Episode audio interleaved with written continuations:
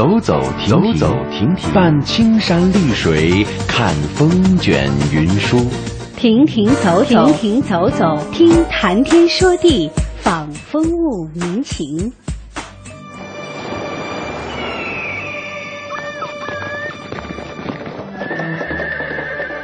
物我两陶然，乐游在神州。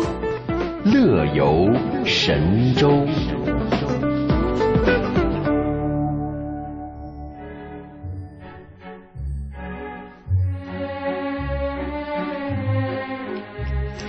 收音机前的听众朋友，您好，这里是中央人民广播电台中华之声《乐游神州》，我是雪莹，我是志强，欢迎每天上午的十一点十分来收听来自北京的声音。嗯，昨天呢发生了一件特别有意思的事情，哎，呃，有朋友给我送了一束百合花，但是因为没在家嘛，所以就留在物业了。等我去物业取的时候，物业说：“哎，嗯，已经有人取走了。”我说：“那是谁啊？”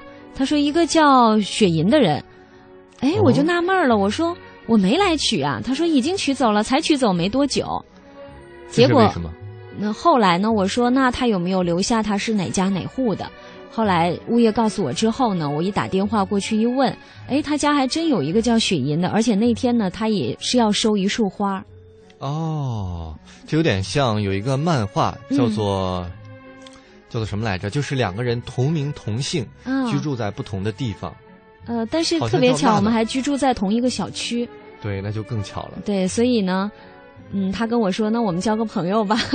哎，我觉得很多时候啊，你遇见某一个人都是缘分的作用。对啊，我可以说，嗯，呃，无巧不成书嘛，对不对？对，很多小说家都喜欢用这个“无巧不成书”作为小说的开头。嗯，呃，但是最近有一件事情啊，是根据咱们台湾媒体的报道。我觉得也可以用上这几个字儿“无巧不成书”。哎，有一对曾经分隔了三十四年的三十四年呢，分隔了初恋情人，就当年是初恋情人了。哦，一个叫许正雄，一位叫陈美娜。那他们呢，各自居住在美国和台湾地区，但是呢，却在那个 Facebook 上重逢了。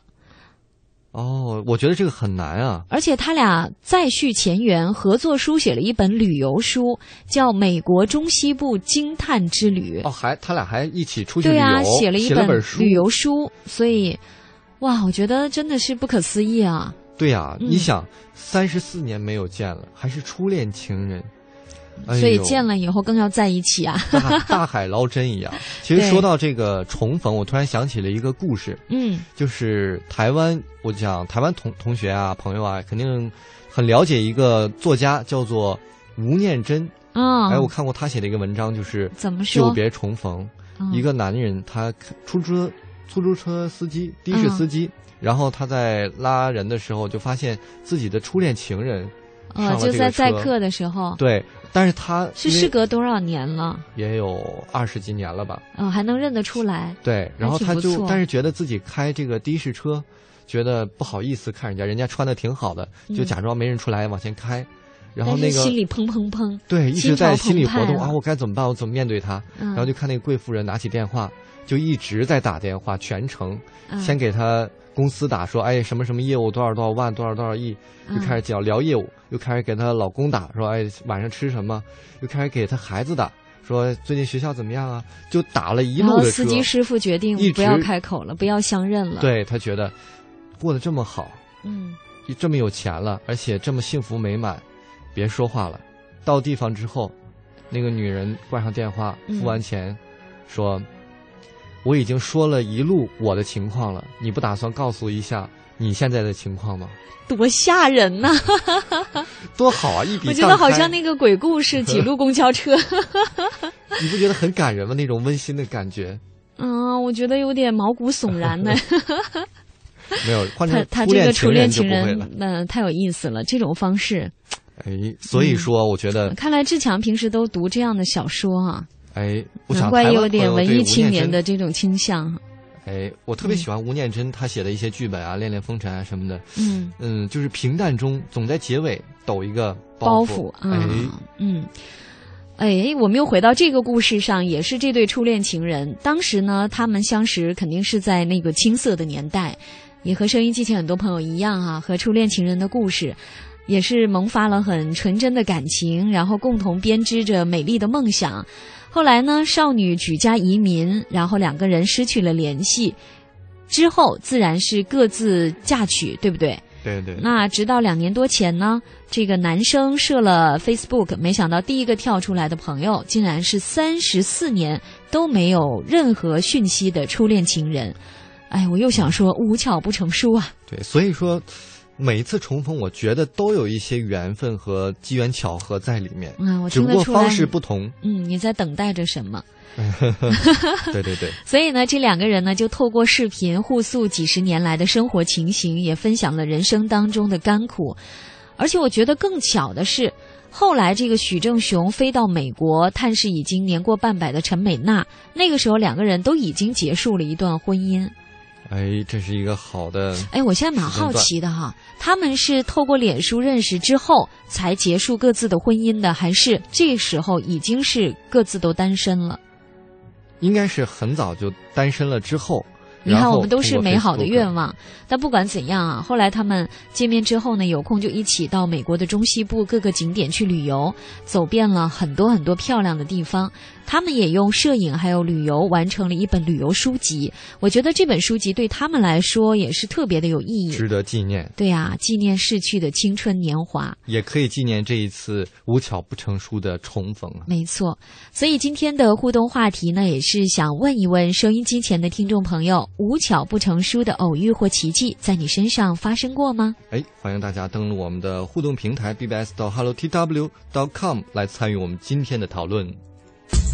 乐游神州首播时间每天上午的十一点十分，重播时间每天晚上的二十二点十分。我们在台湾地区的中波收听频率是 AM 五四九、AM 七六五、AM 八三七和 AM 幺幺幺六。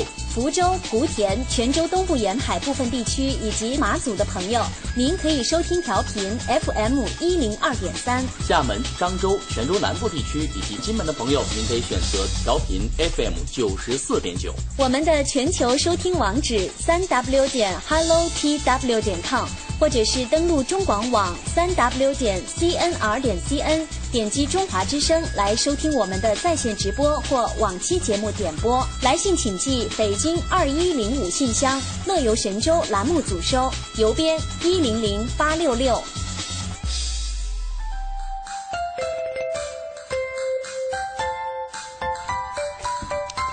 一起来关注今天节目有哪些精彩的内容？嗯，首先还是两岸连连看的单元，我们来继续跟随记者雅萍，来看看她对于台湾游山茶坊会馆的杨惠美经理的采访。去南投竹山镇的茶园感受一下采茶的乐趣。微言微语依旧刷新网络微博，看看大家有什么新的发言。今天的乐游风向标单元，我们来聊聊跟着韩剧旅游韩国。韩剧最近比较火，对，现在很多人因为看了韩剧之后，特别想去韩国去看一看他们的欧巴。所以我觉得有时候这个。影视剧真的是能带动旅游风潮的。好，最后一个单元呢是现在出发，将会带大家去领略花与火车的浪漫旅行。火车之旅我们曾经说过，但是花和火车还是第一次听说。嗯，好了，这就是本期节目的所有预告单元。听众朋友，再会。再会什么？我预告一下，一定不要走开，我们马上回来。我们通向世界的每个角落。带您品尝各地的美味佳肴，欣赏四季的风景变幻，邮购实惠的包裹行囊，快来吧，快来吧，快来吧！乐游一族等待你的加入，乐游一族等待你的加入。欢迎收听《乐游神州》。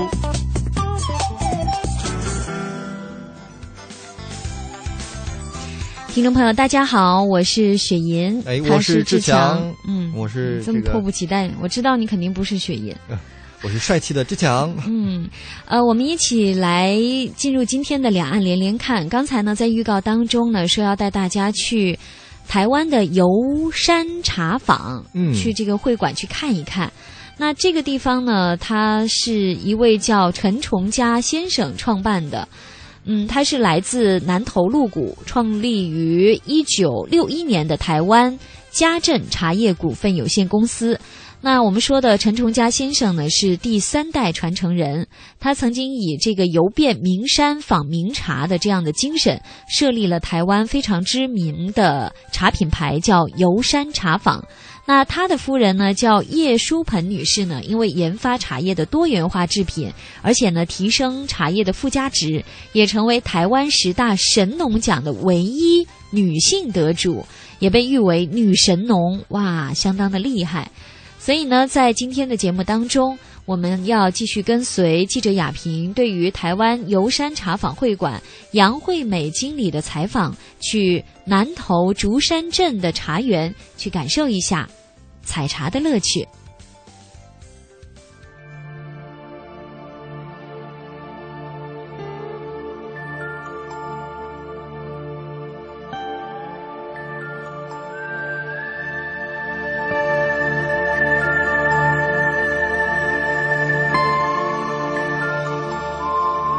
朋友你好，我是记者雅萍。茶叶代表了中华传统文化，不仅养生，还陶冶性情，沟通感情。今天呢，我将和台湾的游山茶坊会馆的杨惠美经理一起来带大家感受茶旅游。你们的观光工厂的周遭也都是有茶园的。那我们的茶园呢是在凤凰，必须再出去的那个地方就是啊，包含呃，只要你是想去采。采茶嘛，哦哦，采茶的话，对对对，从观光工厂到我们的茶园呢，还要一个车程，大概二十几分钟左右。还好，哎，时间不长，不长不长，哎，是这样。但是这要先预约，这要先预约，哎，要排行程。对呀，这样的话，我们当一天这个采茶的工人哈，亲自去感受一下。哦，一大早起来，五六点起来，那可真是辛苦哎，我觉得。但可能就是这种感受才是乐趣吧，因为哦。偶尔感受一下劳动还可以哈。是，而且呢，呃，我们常说什么叫做好茶？其实下手第一采，你就知道是不是好茶。当你自己去体验的时候，其实这是陈懂它的一个用意。你自己用手去采摘那个茶的时候，你才知道你要小心的呵护它，不要破坏它。而且呢，茶嫩还是。所谓的老叶，你大概手一接触就知道了。所以呢，我们在采茶当中呢，其实你就已经呃学习到了。这个叫好茶，那样子就不对哦。这个是很重要，嗯，不只是一个劳动。是，那杨经理啊，你看我们刚才说到这边，我觉得大家可能如果听广播的这个听众朋友，会觉得说非常有亲自我想去亲身感受的这样一个欲望啊。呃，也看一看咱们这边啊，刚才讲到说，不管是无论是我们自己茶园的这些茶叶，是，还是通过契作的方式，是找到了其他一些茶农，是他们的特别好的茶，是，我们看一看，是，都有一些什么样子的茶，对。呃，我们陈陈董事长，陈崇家董事长，他呢家乡的冻顶茶肯定是有。那我们冻顶茶又特别分了几个口味，嗯，因为呃，我们陈董呢，他三代茶世家嘛，哦，这个培的功夫啦，然后还有这个做茶的功夫肯定是到位的，所以呢，有轻培的，然后有中培的。哈像这个呃青花系列，这是相当精致的。嗯，只要这个呃我们的包装是这系列，几乎都是手工挑过梗的。那从洞顶、阿里山最知名的山头啊，三林溪、翠峰啊、大榆林到骊山，这一定要介绍。嗯，这个呢是我们呃现在是呃台湾呃香港还有嗯大陆哈，我们只有我们。呃，游山茶坊才有的顶级的限量茶，而且是专利吗？梨池啊，梨池这一罐啊，这是我们有注册专利的。哎，所以我们有哪里？一般呢，呃，我们会这么去讲它哈。梨山茶我们也有，嗯，天池茶跟梨池茶这三个茶呢，都是在梨山那个产区的附近。但是呢，这三种口味呢，它呃海拔略有不同。梨山再上去啊，一点点天池，天池呢附近再过去一点就是离池，它的口味呢，梨山就像清甜的小姑娘，嗯，清清甜甜的，嗯天池呢就像一个这个漂亮的姑娘，啊，已经这个二十几岁啦，花香啊，正好是这个花绽放的那个感觉，所以它花香味特别的浓厚。鼻齿呢就像一个优雅的贵妇，嗯，它兼具花香跟果甜，嗯，哎，所以呢，呃，它是一个比较优雅细致、口感比较绵密的一个茶品，所以呃，这个茶也是现在呃算是我们的独门茶，有注册的，这个名字是别人不能用的，哎，这个茶也是只有游山茶坊才有。嗯嗯那杨经理啊，原本哈就是这种呃茶叶这样的企业的话呢，是呃像其他的企业，他们也就是说，哎，我们生产出来茶，然后去各地去销哈，然后去销售。是。那可是呢，你们这边呢又有这样一个以茶为主题的一个会所，陈董事长他是一个怎样的一个想法来创意这个会所？我们边走边看看。好好好，这个会所大概是不在南头，在台北。是是。其实游山茶坊哦，我老板做茶相当的精致啊，他也不是要那么大的一个量。你现在看到这个会所呢，我们南投竹山观光工厂。你要进去，呃，就可以进去啊。那是一个比较大的场地，四百多平，呃，这么大台平啊。那这个会所刚好是相反的，这个会所呢是你必须预约才可以进来。它是一九四五年的日本式的房子，嗯，呃，算是一个老建筑。但是呢，我老板对于台湾茶的一个推广的心呢是没有变的，因为呢，从呃茶世家。然后一直到两千零二年的茶品牌，呃，我们陈董事长他最希望的是，呃，美感的提升跟进化。嗯，哦，这里呢一样也会有一些茶的讲座。嗯，哦，这里也有陪茶的课程，嗯但是都是属于十人以下的小一点的这个团体。嗯，这里呢是所谓的小书房。它其实也是一个视察区，你看我现在站的这个是个吧台的感觉，是，嗯，这个掀开来全部都插座，嗯，哦，我们可以在这里啊，也可以试茶，那你看中什么茶，你想要试茶，你就自己告诉我们，就从那个地方拿过来泡，自己找个茶具来泡，你自己找。就像游遍名山访名茶一样，在这里你肯定可以找到你自己喜欢的泡茶，因为茶你就是要找你喜欢的。除了嗯名贵的茶当然值得收藏，哦口感特别，哦但是呢。寻找一泡你喜欢的茶，这个才是我们老板真正想要跟喜欢茶的朋友去交流的一个心意。啊，就像我我们公司找到好的茶，我们也希望你在这里找到好的茶。所以呢，呃，常人家在讲台湾乌龙茶文化是什么？它其实中国人喝茶都是坐着喝茶的哦，并不像日本是跪着喝茶的哦。那咱们中国人喝茶是一个呃情感的一个交流跟互动。以前呢，就是谈谈诗啊、词啊，哦，然后呢，品味一下这个茶茶具啊。其实这些呢，茶文化咱们以前就已经有了。那我们陈董事长呢，他这个会所就是希望呢，用这样一个方式，把美感再提升一下。喝的再时尚一点，再优雅一点，所以它会有这样的一个空间。但是我们的会所虽然是关着门，但是并不代表我们非常的不友善哦。你其实呢找到店里，你随手一按，我可以进来吗？OK，都可以进来，没有问题啊。然后在这个地方视察呢，呃，也可以嗯去很安静的享受一个品茗的一个呃精致的。享受啊，品味跟口感啊，嗯。嗯，所以这是他的想法，嗯。嗯，那他还也会举办一些啊活动啊，有有有，这里呢呃以后也会办一些展览哦，因为我们有个艺廊，好，然后我们三月份又有陪茶课，现在已经出去要报名了。啊，那我们也会有茶品鉴的课，也会有一些老师的讲座，关于茶的讲座。啊，这个会所基本上，呃，针对的这个内容呢，就是比较文化，然后希望把这个地方当做一个平台。啊，那南投总公司它是一个更大的面的推广，因为呃，很多的人你可以团体都可以进来。只要你喜欢茶，你很轻而易举，很轻松，你可以靠近它。在这个地方呢，呃，你反而是要沉静下来，因为都会的人嘛，匆忙，他们需要可以沉静下来的一个喝茶的地方。那在这个沉浸的过程当中，你可以感受到台湾乌龙茶文化里面很精致，然后很时尚的一面。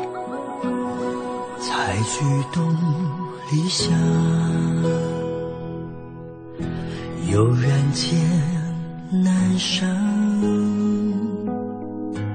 平明西湖上，逍遥望秋天，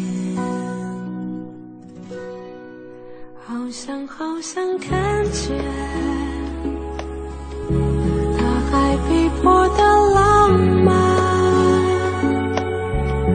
好想好想看见。小船月光的缠绵。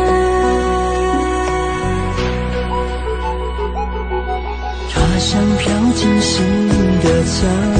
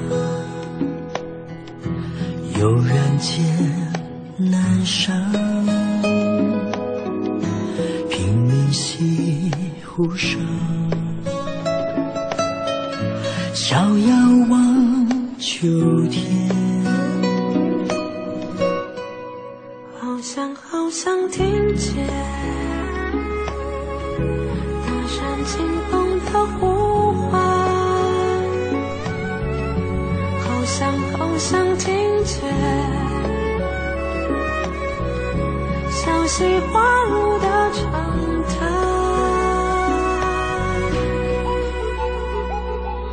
茶香飘进心的家，繁华终究有了情芽。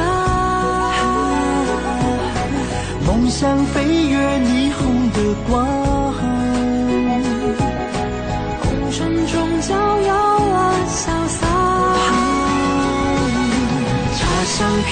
心。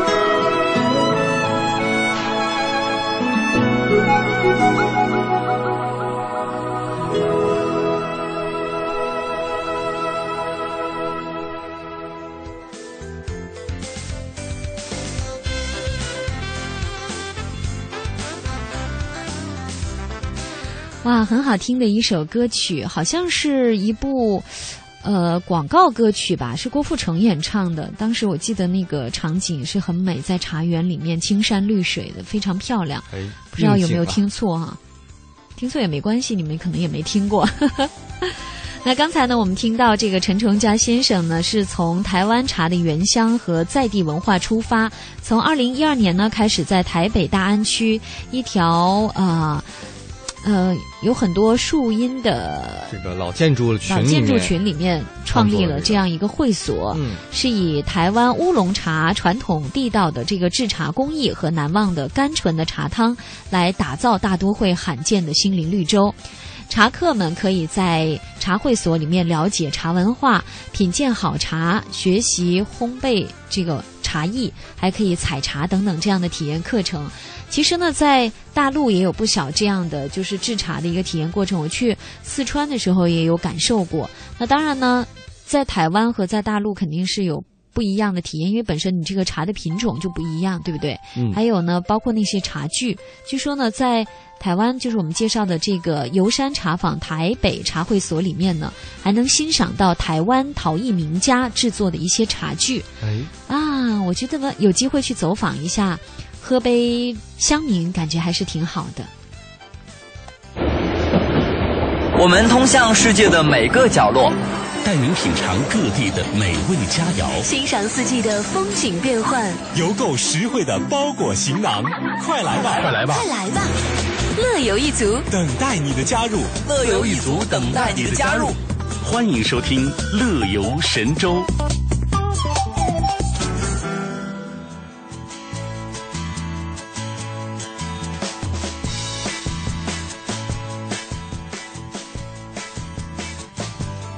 哎，欢迎回来！现在就到了我们微言微语的环节了。嗯，啊，微言微语，欢迎大家登录新浪微博，您可以找到中华之声雪银，下雪的雪，吟诵的吟，或者是找到李锵锵啊，锵锵三人行的锵锵，我们一起来互动。微言微语三句半，你一句来，我一句，还剩一句呢？谁爱说谁说呗。欧了。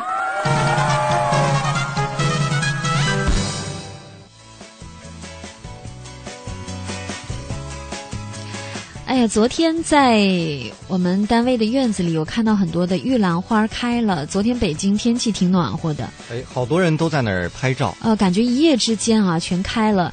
然后呢，看到一个我们资深的一个播音界的同事，在那个玉兰花前非常认真的拍。我们以为他都拿的那个高级的单反相机，哦，结果拿了一个手机，还不是手机，是特别老式的那种。卡片相机，傻瓜机吧，哦，应该算傻瓜机，哦，嗯，但是同样能感觉春天嘛。对啊，而且他拍的相当的认真，被我们路过的一行人嘲笑了一番，但是我觉得他对这个欣赏花的热情是非常值得赞赏的。哎，这两天在路上也看到很多。不仅是玉兰花，对不对？还有一些桃花都已经在盛开了。春天来了，北京各地的花都开了。嗯，看到享受阳光摄影，就说早春的北京城里的花花们还在奋力生长的时候，颐和园啊西堤的这个山桃花，山桃花哦是率先盛开，也拉开了北京城的春色大幕。嗯，可以去颐和园去看看，这个时候正是花香漫溢的时候，可以静静的欣赏一下北京的春色。嗯，除了北京之外，婺源也是一个好地方。新浪网友婺源旅游就回复说了，其实啊，江南最美的时节就是现在婺源开花的这个时候，清香蔓延，随着江南绵密的雨丝蔓延开来，勾起游人对江南的神往。等到休息的时候，放下工作，离开电脑，背上单反，一路寻味江南，该是一个多么开心的事情啊！看了花儿，我们再来看看猫。嗯，阿亮不呆，他说：“如果你爱猫，来了这里你会舍不得离开；如果你不爱猫，来了这里你会爱上它们。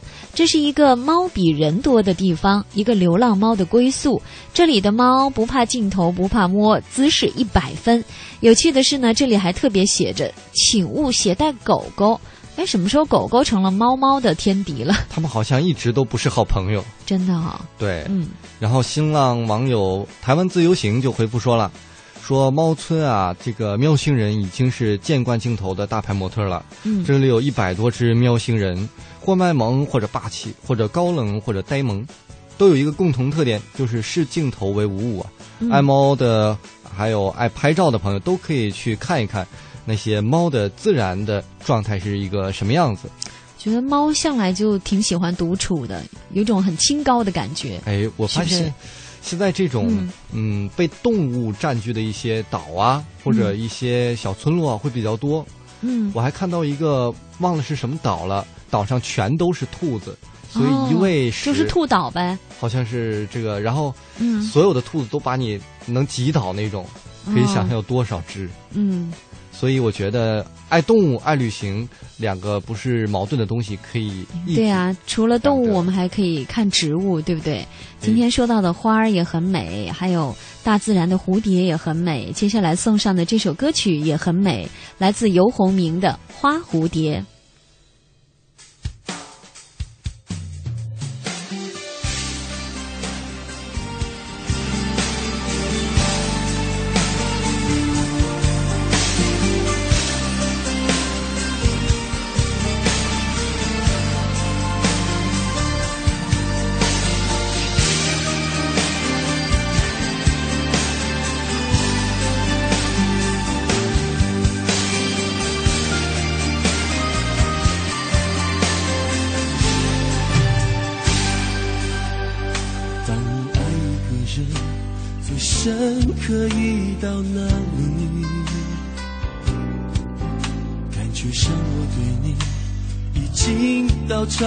想象的地方，等待呵护一朵绽开的玫瑰。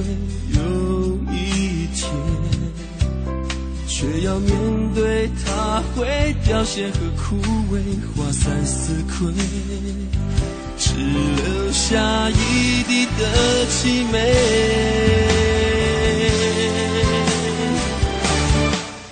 人在找，有人要逃，有人在等候，就路四处落脚，请你不要留恋夜店拥抱，只为了短暂欢笑，到处停靠。天知道多煎熬，我在伤心孤岛无处可逃，只是不要你在年华热草，过去每分每秒。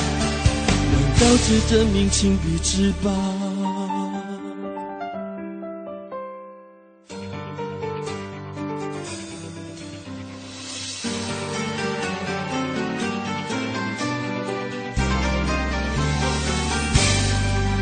当你爱一个人最深可以到哪里？感觉上我对你已经。到超乎想想的地方，等待呵护一朵绽开的玫瑰。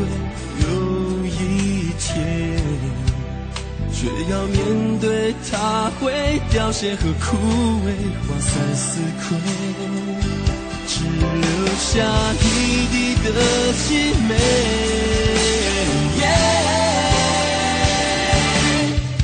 人在找，有人要逃，有人在等红酒绿四处落脚，请你不要留恋夜店拥抱，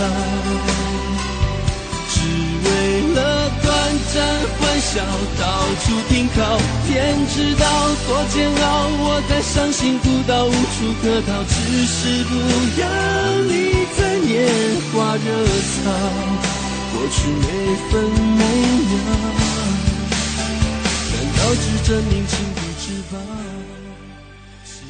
在歌声当中，我们一起登录我们的留言板，看看大家关于“无巧不成书”有怎样的发言。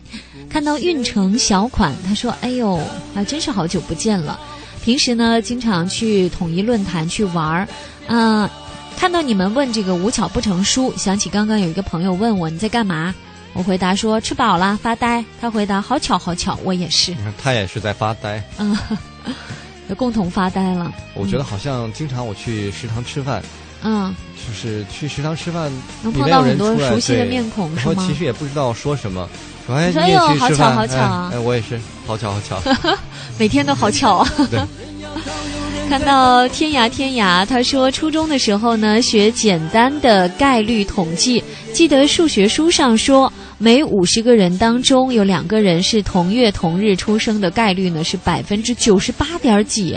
哇，这么高！哎，我上研究生的时候还真是有一个同班同学跟我同年同月同日生，长得像吗？长得不是很像，性格也不像，我就不知道为什么。嗯，但是还真是。可能还跟时辰有关系，是吧？有可能哇，这个学问大了。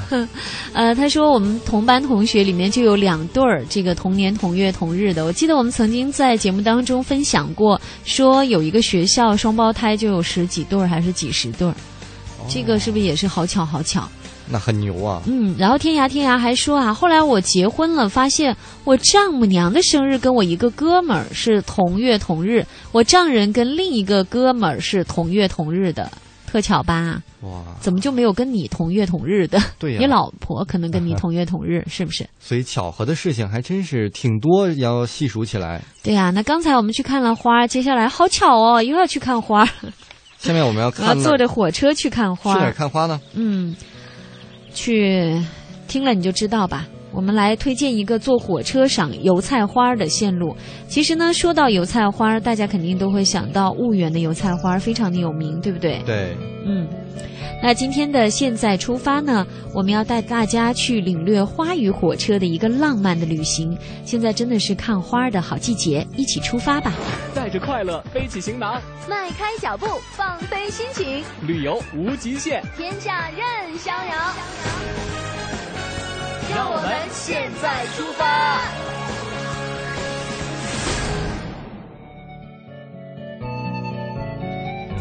说到油菜花，我第一次看到大面积的那个油菜花海呢，还是在韩国的济州岛。济州岛也有油菜花海。对，而且我发现啊，我们知道油菜花是用于榨油的，对不对？对。它虽然是农作物，但是花开的时候一片一片的，就好像那个金黄色的地毯。特别特别的漂亮，尤其是在远处观看，对，才有体会那种花海的感觉。我那天正好穿了一件浅黄色的毛衣，然后站在花海当中，就找不到你了。呃，不是，你就连着拍了，拍到快天黑了都。呃，拍了很多很漂亮的照片，觉得真的是油菜花做背景。会让你的整个照片的品质都提升不少，哎，整个心情就好了。那么我们在这就给大家推荐几个可以坐火车哎上油菜花的几条线路，不用去这么远啊。我们刚才说的婺源花海，我们曾经在节目当中多次介绍过，因为这个油菜花的适应环境能力很强。它从海南到青海，它都有分布，而且是从南向北。花期呢，从一月份一直延伸到七八月份。那加上开花时间比较长呢，大约是一个月，所以呢，选择是足够多的。嗯，大家就不用说，哎呀，我们现在没时间呢，花期不等人呐。没关系，我们今天要说的是可以选择赏花的时间和路线，当然呢也是有一些讲究的。本来有一个二月赏花的路线，因为二月已经过去了，我们就从三月中旬开始，三月初出发的。对，比如说三月初的到中旬，你可以去沪昆线的东段，哎，有京九线的南段，还有余淮线、成渝线等等，穿梭在四川省犍为县前围县啊，犍为县嗯的这个。油菜花海中啊，它还有一个小火车，蒸汽小火车可以看一看。我们前不久在节目当中介绍了这个四川省犍为县的这个蒸汽小火车，和咱们台湾的嘉义的小火车可是不一样哦，可以来这边体验一下。嗯，呃，再来说说三月下旬，也就是快到了啊，到四月中旬这段时间，坐火车呢，可以在大陆乘坐京沪线南段、和宁线、合武线、宜万线。皖赣线的北段、阳安线还有湘渝线的沿途，那具体的城市呢？像江苏的南京、安徽的合肥、绩溪、湖北红安，还有襄樊，还有陕西安康，都是观赏油菜花的一个好地方。嗯，那么。四月和五月啊，选择的线路可能不是特别多，但是北京周边的油菜花已经都开了，可以去看一看。嗯，六月份呢，可以坐兰新线去看那个乌鞘岭，还有张掖附近的油菜花。嗯，那么七八月份呢，油菜花在青海湖周围以及呼伦贝尔等地都开放了。值得去看一看的是青藏线，呃，海安到钢察段。嗯，说完了油菜花，我们再来说说啊，怎样去赏赏桃花啊，还有杏花。桃花照相也非常美。嗯啊，有个说法，站在桃花树下照相，桃花运就来了。我那我赶紧待会儿下班去照 照两张。你可以 P 两张上去 也行吧。我有桃花的背景。嗯，呃，这个山桃花啊，与山杏花，我们刚才说了，它其实是普遍开放于呢华北还有中原的地带。开花的时候，花这个粉红色的本身粉红色就很粉嫩，对不对？大家可以想象一下，这个花丛粉嫩粉嫩的遍布山谷的景色。唉，要是我去了，肯定就不想回来了。说这两种花的持续时间呢，比油菜花要短，它只有一两周左右。嗯，而且呢，它的花瓣很可能会受这个春雨啊，还有大风的影响。所以呢，建议听众朋友前往观赏前呢，是需要了解一下实时的情况。那一般情况下是怎样？一般情况下，其实在北京周边是三月中下旬开，比如说是昌平的居庸关，还有门头沟的安家庄。都是三月底四月初，就现在这个时候，就可以去看一看了。我记得八达岭也有山桃花啊，要什么时候看？因为地方可能比较偏远，比较冷一点，所以它可能要到四月中下旬才会开。嗯，那说到北京周边呢，其实雪岩建议大家有两条观赏山桃花和山杏花的线路是很值得体验的。一条呢是京包铁路的关沟段，是詹天佑先生主持修建的，那也是我国自主修建的第一条第一条干线铁路。第二个呢，除了这个京包铁路之外呢，还有京张铁路。花开的时候，可以由北京的北站乘坐和谐长城号，感受一下运行在万里长城下的桃色山谷当中的火车旅行，非常有意思。我觉得啊，一边坐着火车看着花，如果来点音乐就更好了。来一首刀郎的《沙枣花儿香》。哎，我们来感受一下。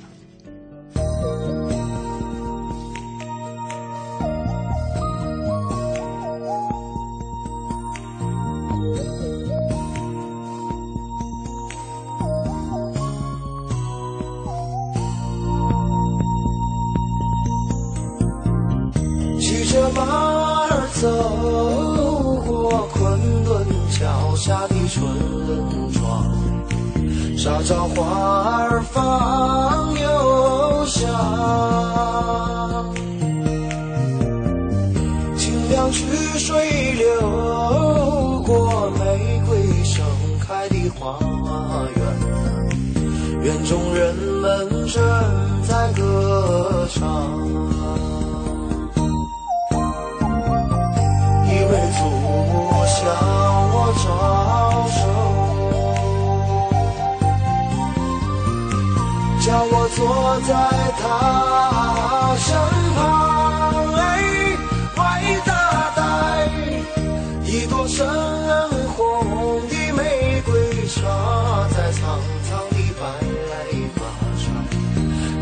歌声多么清亮。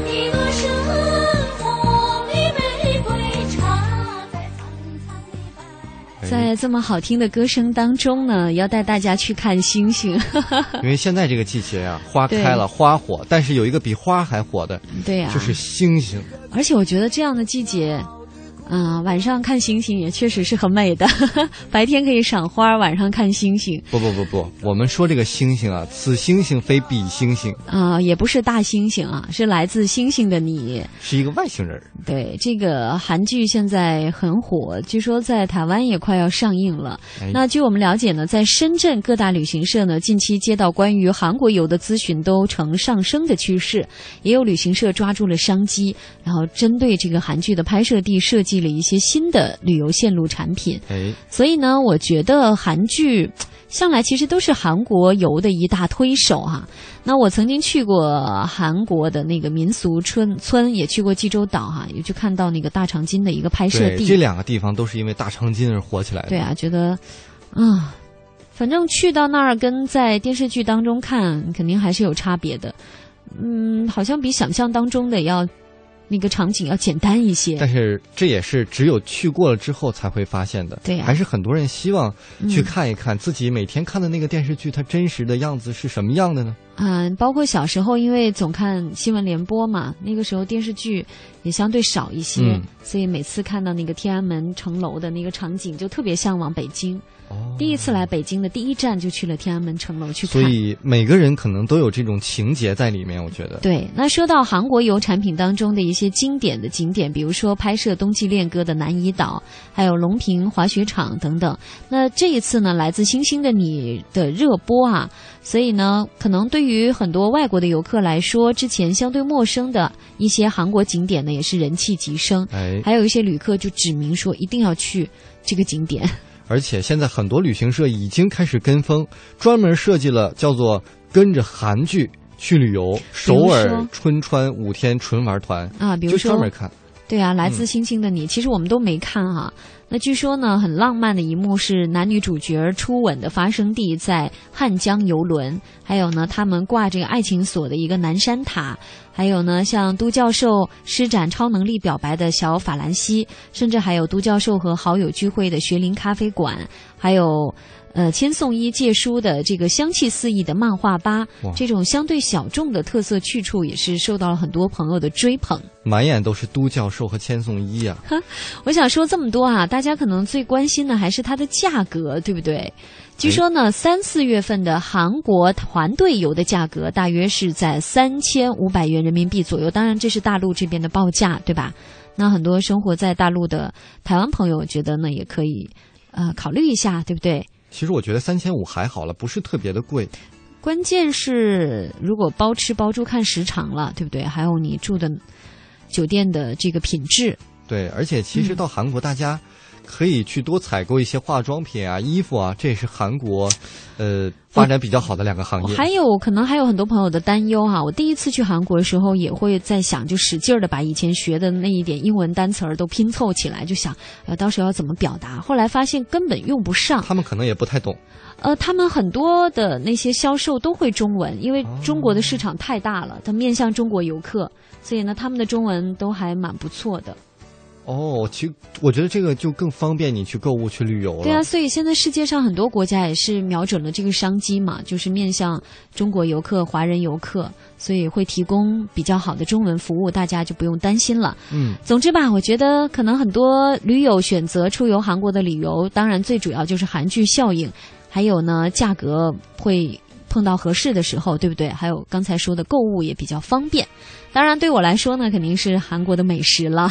我以为你要说都教授呢。那倒没有，好吃的比较重要。又到了中午饭点的时间了，祝大家午饭愉快。晚上听重播的时候，还是别吃宵夜了，听了节目乖乖休息睡觉吧。那么在节目的最后，刚才说了这么多星星，最后送大家一首飞轮海的《恒星》，梦里也能看到星星。乐游神州，明天接着游，拜拜，拜拜。你的微笑像火柴，划过我心脏。